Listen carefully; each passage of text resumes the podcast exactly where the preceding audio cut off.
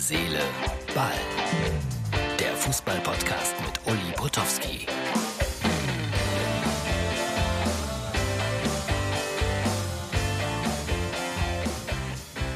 Heute ist Herz, Seele, Ball. Endlich mal wieder ein richtiger Podcast. Es gibt gleich viel zu hören. Hansi Müller, Vize-Weltmeister 1982, äh, Europameister 1980, war mein Gesprächspartner und ich glaube, es ist ein besonders freundliches, nettes, herzliches, ja fast liebevolles Gespräch geworden über Fußball und ein paar andere Dinge. Hört da gleich bitte hoffentlich äh, intensiv zu. Also keine Filme heute, kein Schnickschnack, sondern ein langes Gespräch mit Hansi Müller.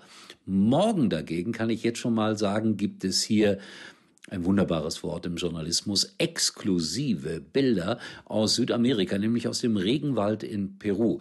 Ein junger Mensch aus Münster, Fan von Preußen Münster, demzufolge ist äh, vor einiger Zeit nach Peru gezogen, ist dort Lehrer und die haben auch Lockdown, hat keine Arbeit im Moment und deswegen ist er irgendwie in den Regenwald gefahren und spielt da mit irgendwelchen Kumpels Fußball. Und das zeigen wir dann morgen in Herz, Seele, Ball. Jetzt wünsche ich euch viel Spaß beim langen Podcast mit äh, Hansi Müller. Und äh, ich verabschiede mich danach auch nicht groß. Das war's für heute. Das Telefon wird aufgelegt und das war's dann mit Herz, Seele, Ball. Aber jetzt zuhören bei unserem Gespräch mit Hansi Müller. Heute ist mein Gesprächspartner bei Herz, Seele, Ball ein Löwe, nämlich äh, Hansi Müller. Hansi, guten Tag erstmal. Ja, hallo aus dem Schwabenländle, lieber Uli. Ja, das ist schön, ne? dass, dass wir beide immer genau wissen, welche Sternzeichen wir äh, in uns tragen. Ja, wenn, ich meine, du hast zweimal die sieben mit siebter, siebter. Genau, genau. Und ich habe sie auch zweimal, einmal mit 27 und dann auch noch 57, ja, sogar ein drittes Mal mit sieben als Juli. Also Unfassbar. insofern, obwohl wir, obwohl wir äh, du bist ja Krebs und ich Löwe, aber äh, das soll ja nicht bedeuten, dass man keinen guten Draht zueinander hat. Äh, das, ist, das ist ja eigentlich unfassbar, weil äh, zu meinem Geburtstag gratuliert mir immer meine Lebensgefährtin und du. Darauf kann ich mich verlassen. Also das ist eine ja, schöne aber, Kombination. Aber das ist doch ein, ein großes, äh, ein großes Kompliment, das du mir machst. Vielen Dank. Da ist auch so. Also ich finde das äh, sensationell seit vielen Jahren. Und wir haben ja auch das eine oder andere miteinander schon mal ja, äh, zu tun gehabt, sage ich mal. Und mir fällt immer eine Geschichte ein. Äh, es war vor einem Champions League Endspiel oder war es noch Europapokal der Landesmeister, bin mir gerade nicht so sicher. Da saßen wir beide gemeinsam in Amsterdam, irgendwo auf der Straße und plötzlich ich glaube, wer war da im Endspiel? Juventus und Real? Ich weiß es gar nicht mehr. Oder AC Mailand und Real? Ich hab's nicht ja, also auf jeden Fall eine italienische Mannschaft. Ja, ja genau. und, ich, und, und ich glaube, Heinkes war Trainer bei Real. Ich glaube, so war das gewesen. Und mhm. äh, plötzlich standen 100 Italiener um uns herum. Das war ja eine unglaubliche ja, ein Liebesbeweis, wie ich das selten erlebt habe. Ist das heute auch noch so, wenn dich Italiener irgendwo treffen? Ja, also gut, die jüngste Geschichte ist, dass ich vor ein paar Tagen äh, mit der Federic, Federica Capelletti telefoniert habe. Das ist die Frau von Paolo Rossi, der leider am 9. Dezember gestorben ist. Und äh, Paolo und ich waren gut befreundet, haben guten Kontakt gehabt. Er ist leider mit 64 an Lungenkrebs äh, gestorben. Und ähm, da haben wir eine ganze Weile geplaudert, weil die haben auch zwei kleine Mädels noch mit neun und mit elf. Und das ist natürlich bitter, wenn die jetzt ihren Papi äh, verlieren. Und ja, so ein Kontakt äh, zu Italien über verschiedene Schienen ist immer noch da. Und wenn du die Geschichte in Amsterdam ansprichst, ähm, unabhängig mal davon, welcher Verein jetzt das war, es ist einfach so, dass ich in diesen drei Jahren in Italien die Sprache sehr gut gelernt habe und den Leuten einfach gezeigt habe, dass ich sie mag, dass ich die Sprache liebe, die Mentalität, die Kultur, die Art zu leben. Und äh, ich habe ja mit Inter Mailand in zwei Jahren und im dritten Jahr in Como nicht irgendeinen Titel gewonnen oder irgendwelche Pokale abgeräumt, aber ich denke, das, was bei den Menschen haften geblieben ist, dass sie gesagt haben, das ist einer, der konnte kicken und ist einer von uns, weil er spricht unsere Sprache. Und wahrscheinlich war das deswegen so, dass da äh, um die 100 Italiener plötzlich äh, getrommelt haben und äh, mich, mich entdeckt haben ja, mit dir.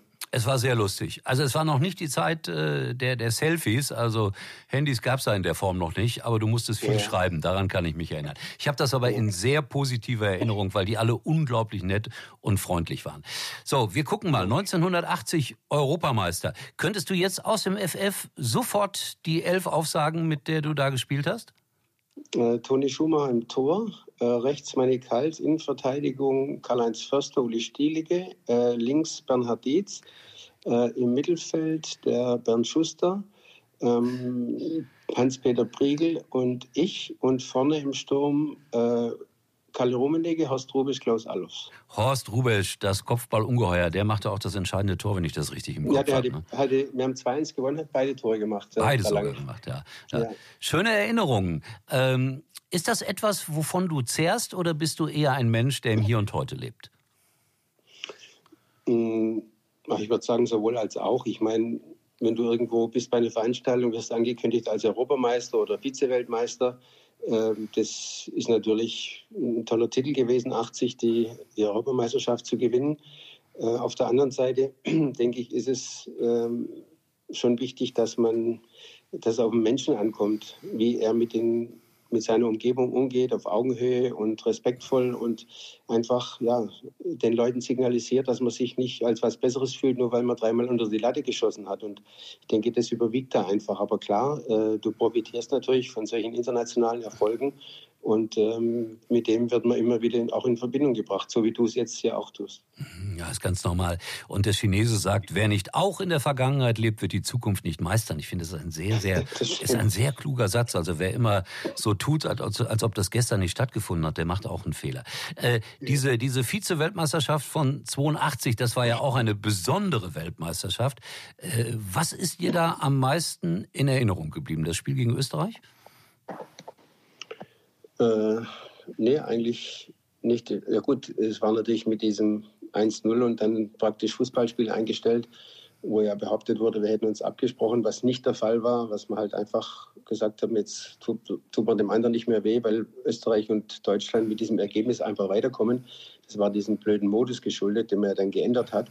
Aber was halt ganz bitter war, ist, wenn du im WM-Finale bist und stehst dann nach dem Spiel unten auf dem Rasen, hast eine Silbermedaille umhängen und siehst dann, wie oben 30 Meter weit auf der Tribüne der Dino Zoff äh, diesen wunderbaren äh, Pokal in die Hand äh, nimmt und hochhält. Das, das hat richtig wehgetan. So einen Moment vergisst man dann auch nicht, weil du hast da die Chance gehabt, Weltmeister zu werden. Und die Italiener waren einfach den Tick besser. Ich kann mich an das Endspiel erinnern, ich bin alt genug. Äh, und es gibt auch da wieder einen schönen Satz von äh, Udo Jürgens übrigens, wer nie verliert, hat den Sieg nicht verdient. Also ich, ich, lege, ich lebe ja in solchen Metaphern. So, und jetzt machen wir mal einen großen Sprung. Wir gehen mal nach äh, Tirol, nach Innsbruck genauer gesagt. Und das Schöne ist, ich erinnere mich total gerne daran zurück, als wir von RTL dein Abschiedsspiel in Tirol übertragen haben. Welche Erinnerungen hast du daran?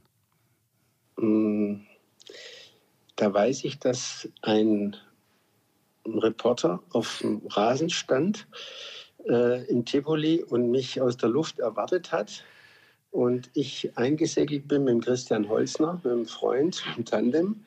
Und wir an der Mittellinie äh, uns abgeklatscht haben, ich meinen Trainingsanzug ausgezogen habe und du hast mich zum Interview gebeten.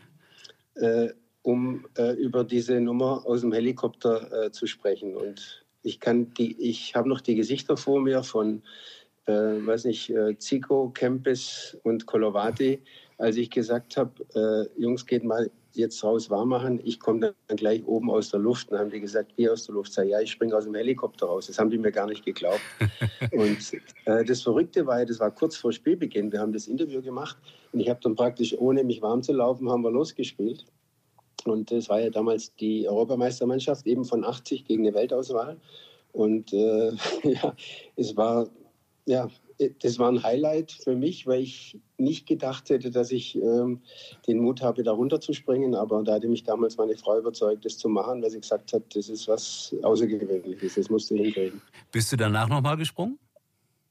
Äh, ja, der Eberhard Ginger hat es ja damals Wer sonst? Unser, Wer sonst? Unser, ja.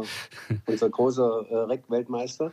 Und äh, der hatte mir am Telefon gesagt, als ich ihn eingeladen habe und ihn gebeten habe, den Ball aus der Luft, den Spielball zu bringen, dann hat er gesagt, ja, das macht er nur, wenn ich auch springe. Dann sage ich, du bist ja bescheuert, ich springe doch nicht irgendwo aus dem, aus dem Flieger raus.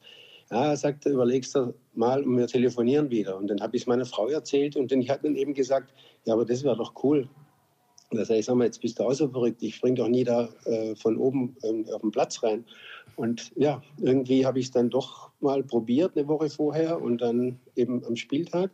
Und zweimal bin ich danach noch gesprungen mit dem Epse äh, hier in, im Stuttgarter Raum, weil er nach wie vor ja diese äh, Sachen macht. Ich höre die Töchter, das ist ein gutes Zeichen. das, ist, äh, das ist der Sandro. Ja. Der, der, ist elf, der hat Homeschooling und hatte nicht gewusst, oh, dass wir jetzt gerade ein Interview machen, aber er weiß, dass er jetzt leise sein muss. Na, okay. Sandro, das äh, klingt auch schon wieder so ein bisschen italienisch. Äh, sag mal, Hansi, äh, was ist da eigentlich bei euch in Stuttgart los? Kommt da jetzt irgendwann mal Ruhe in deinen Heimatverein?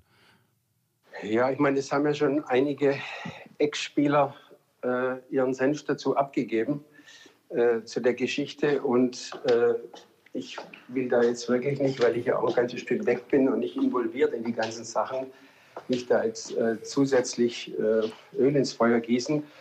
Es ist halt schade, wenn man sieht, sportlich läuft es gut und sehr gut. Äh, und äh, überraschend gut als Aufsteiger und jetzt hauen sie sich so die, die Köpfe ein. Also ja, ich, äh, es ist schwer nachzuvollziehen, was da unten passiert, aber ich sage mal, wenn das sportlich weiter gut läuft, dann kriegt man auch das auf die Reihe. Und der Thomas Hitzelsberger hat jetzt aktuell seine genau. Kandidatur als Präsident zurückgezogen. In, den, in der Presse steht, dass, er, dass das wohl eine taktische Maßnahme war, um den Klaus Vogt als Präsident zu verhindern. Aber da bin ich zu weit weg, um das äh, zu beurteilen. Ich kann nur sagen, ich freue mich, dass der VfB gut kickt, Punkte sammelt und das andere, das müssen sie schnellstmöglich regeln.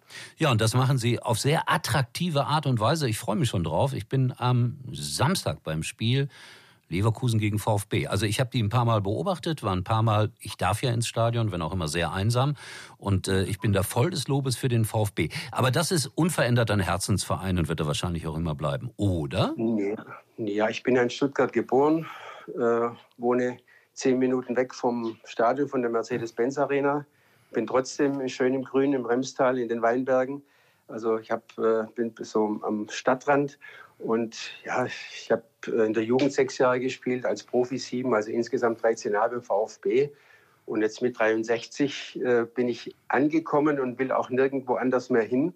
Und dann ist ja klar, dass ich, wenn es möglich ist, auch bei jedem Heimspiel vor Ort bin im Stadion.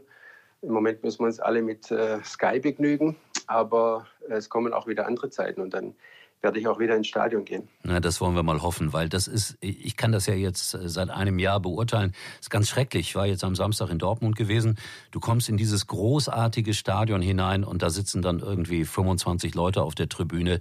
Und äh, das ist schon so ein bisschen etwas, was äh, auch uns Kommentatoren und Moderatoren depressiv macht, muss ich sagen. Also nie waren sie wertvoller als heute, die Fans. Ich habe jetzt schon mal äh, ketzerisch gesagt, eigentlich müssten die Bundesliga-Vereine in Zukunft die Fans wieder bezahlen. Das äh, manchmal Schalke als Beispiel, die vermissen ja ihr Publikum ungeheuer. Ist Blödsinn, aber da sieht man ja. mal, welchen Wert die haben. Ne? Ja, man sieht ja auch beim VfB, die haben, obwohl sie einen guten Fußball spielen, jetzt erst vergangenen Samstag äh, oder Freitagabend im Heimspiel gegen Mainz ihr erstes Heimspiel gewonnen. Ich kann mich an eine Saison mit dem VfB erinnern, da haben wir kein Heimspiel verloren in einer Saison. Und äh, weil uns halt 70.000 im damaligen Neckarstadion gepusht haben, und das, das fehlt halt. Und die Ausbeute auswärts ist sensationell vom VfB. Äh, da sind sie ja mit oben in der Tabellenspitze bei der Auswärtstabelle. Und in der Heimtabelle sind sie fast ganz unten. Also das ist schon sehr konträr. Und klar, so eine junge Mannschaft, die wird natürlich dann auch getragen durch einen zwölften Mann von den Rängen und das, das fehlt, fehlt im Moment in, in Stuttgart. Ja, auf der anderen Seite hilft es dann auch ein bisschen auswärts, dass man äh, da nicht gegen so eine Wand spielen muss. Also es gleicht sich dann auch irgendwie wieder aus. aus. Ja, ja, denke ich auch. Ich denke, ich, wenn, man, wenn man mal die Statistik bemüht, wird es wohl so sein nach der Saison, dass es noch nie so viel Auswärtssiege genau. gab in der Saison. Ne? Mhm. Verrückte Geschichte. Äh, zwei Dinge noch, die mir am Herzen liegen. Ähm, Schalke, werden die absteigen? Sind die noch zu retten, Hansi? Sag die also mein, äh, in der Haut von meinem Freund Jochen Schneider möchte ich nicht stecken. Er war ja lange beim VfB, auch äh, Sportdirektor und äh, wir kennen uns lange. Also er, es tut richtig weh zu sehen, wie er oft nach Erklärungen ringt. Äh, so ein Verein gehört einfach in die Bundesliga. Nur wenn man jetzt anfängt zu rechnen, äh, wir haben jetzt, äh, was ich, acht, acht Punkte. Ja. Nach 19 Spielen, die müssen ja von den ausstehenden 15 Spielen müssen die eigentlich neun oder zehn gewinnen.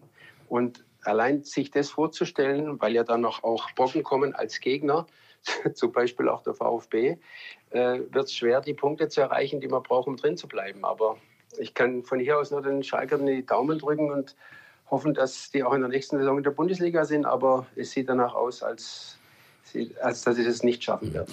Es ist ungeheuer schwer, auf Schalke zu arbeiten. Wenn es einer weiß, dann ich. Und ich habe gestern Herrn Schneider beobachtet, natürlich beobachtet im Doppelpass. Boah, das war schon bitter. Du sitzt da auf einem heißen Stuhl und dann kommen irgendwelche Anrufer, die dir dann knallhart sagen, äh, sie müssen weg. Also es ist schon schwer, damit umzugehen. Und ich glaube, das sollte man auch bedenken, dass natürlich viele, viele, viele Fehler gemacht wurden vor der Zeit von Herrn Schneider. Ne? Ja, und es kommt ja dazu, äh, der Jochen ist ein total Fußballverrückter. Der ist, wenn wir mit, mit der Betriebsmannschaft vom VfB gekickt haben, hat er immer ein Celtic-Trikot angehabt und hat sein Sliding-Tackling gemacht, der, der Jochen. Oder Mr. Taylor, sagen wir immer zu ihm, in Anlehnung an Schneider. Und er hat eine tolle Familie, äh, drei Kinder, ein neues Haus gebaut hier in Stuttgart, zehn Minuten von hier äh, und ist jetzt in Gelsenkirchen und leidet. Äh, und er kommt aus einer sehr, sehr guten und wohlhabenden Familie. Also äh, ich sage mal rein vom wirtschaftlichen her müsste er sich das gar nicht antun, aber er ist halt jetzt in der Bretouille und muss versuchen, dieses Schiff wieder flott zu machen und das äh, ist, wird sehr, sehr schwierig und das Wichtige ist bei, in solchen Momenten auch, dass man vielleicht weiß, dass man von so einem Job nicht abhängig ist, weil man, weil, weil man wirtschaftlich gut aufgestellt ist. Das spielt ja bei manchen auch eine Rolle, dass sie sich manchmal in so einen Job hinein manövrieren, weil sie sagen, ich verdiene da gutes Geld und das ist ja beim Jochen überhaupt nicht der Fall. Also ähm, ja, das ist, er muss da im Moment sehr viel aushalten. Was mir imponiert, er kämpft, wenn auch auf eine relativ stille Art und Weise. Und das ist vielleicht das, was man auf Schalke nicht so ganz versteht. Auf Schalke will man meistens laute, sehr emotionale Menschen haben, obwohl er sicherlich auch eine gewisse Emotionalität hat. Aber die muss man auch nach außen tragen. Aber gut, ich bin jetzt nicht der Berater von Herrn Schneider und schon gar nicht von Schalke 04.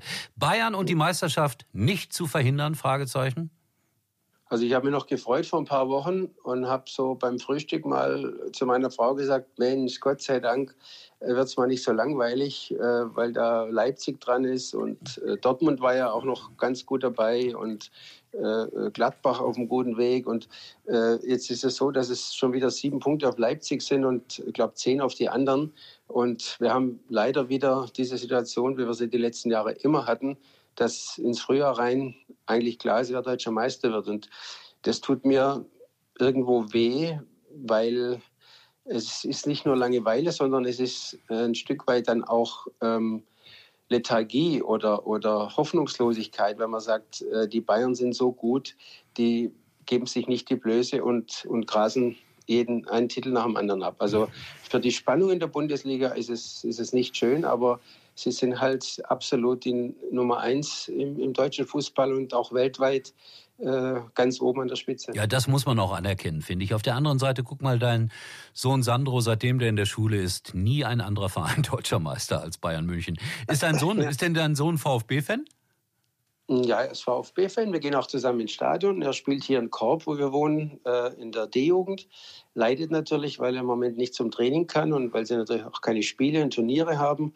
Da wären jetzt einige Hallenturniere gewesen im Winter und das ist halt alles abgesagt worden. Und äh, da müssen wir nebenan, neben unserem Haus, haben wir einen kleinen Rasen mit zwei Toren. Oder wenn es zu schmutzig ist, gehen wir raus auf die Straße und äh, bolzen ein bisschen hin und her. Das ist dann der Ersatz. Aber es ist halt was anderes, äh, mit dem Papi mit 63 Klar. hin und her zu kicken, als mit seinen Jungs mit elf. Nachvollziehbar. Hat er denn ja. Talent? Also was er auf jeden Fall mal hat, er hat meine kompletten Linksgene geerbt. Das ist schon mal also, gut. Wir sind beide linke Hand, linker Fuß und äh, die Jungs kicken halt heute viel weniger als wir früher. Das ist das Problem. Sie werden vereinnahmt von der Switch und von der Playstation und von der Xbox und Internet und YouTube und TikTok. Und das ist eben das, was die Herrschaften äh, vom Ball wegzieht und an die Geräte. Und da ist ist ein schwerer Kampf, ihm klarzumachen, dass, es, dass man es nicht übertreiben darf. Und ähm, wir haben, das weißt du selbst auch, wir sind aus derselben Ära. Damals haben wir halt jeden Tag ein paar Stunden gebolzt, wirklich Tag für Tag. Und das ist halt heute nicht mehr der Fall. Deswegen Talent, wenn das da ist, wird es zu wenig gefördert. Und wo es hinreicht beim Sandro, werden wir sehen. Er will Profi werden, ganz klar, aber der Weg ist sehr lang und weit und steinig. Ja, mit dem Unterschied, aus dir ist was geworden, aus mir nicht. Aber so ist das. Aber wir haben wirklich, ich kann mich erinnern, als ich so acht, neun Jahre alt war, Gelsenkirchen, da gab es wirklich nichts anderes außer Fußball. Nichts anderes. Und in meiner Generation, als ich da gespielt habe, da sind dann auch ein paar Talente aus meiner Nachbarschaft heraus groß geworden. Norbert Nickbo zum Beispiel, Holger Osig, später Assistent.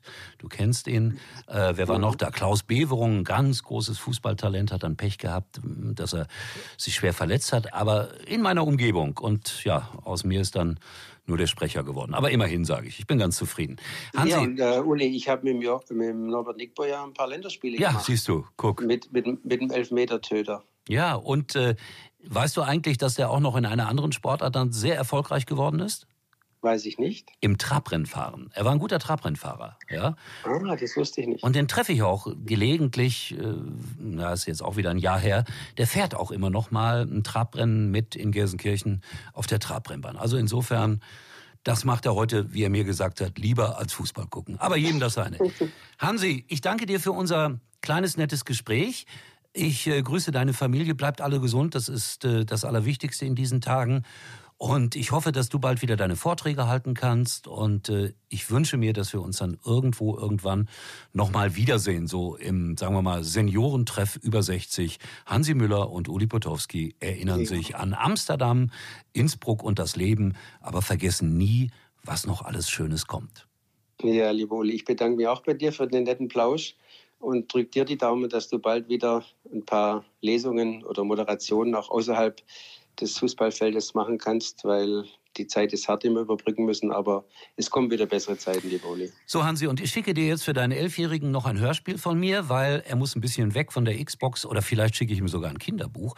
Liest er ab und zu? Hm, schwierig, ne? Wir haben bereits ein Kinderbuch von dir. Gut, gut. Und, äh, und da haben wir schon ganz interessant drin gelesen und er macht immer große Augen, wenn ich sage, du, der das geschrieben hat, den kenne ich schon lange, habe schon viele Sachen mit ihm gemacht und wir sind auch befreundet. Und dann macht er ganz große Augen. Also, ihr kriegt jetzt die neueste Teufelskicker und mein neuestes Kinderbuch. Und ich bin sicher, dann wird Sandro auch äh, ein großer Profi werden. Hansi. 100 Prozent. Ich danke dir nochmals. Bis bald. Tschüss. Bis bald. Dir auch vielen Dank. Ciao, ciao. War übrigens mal Nummer 1 in der Hitparade. Eigentlich können Sie jetzt abschalten.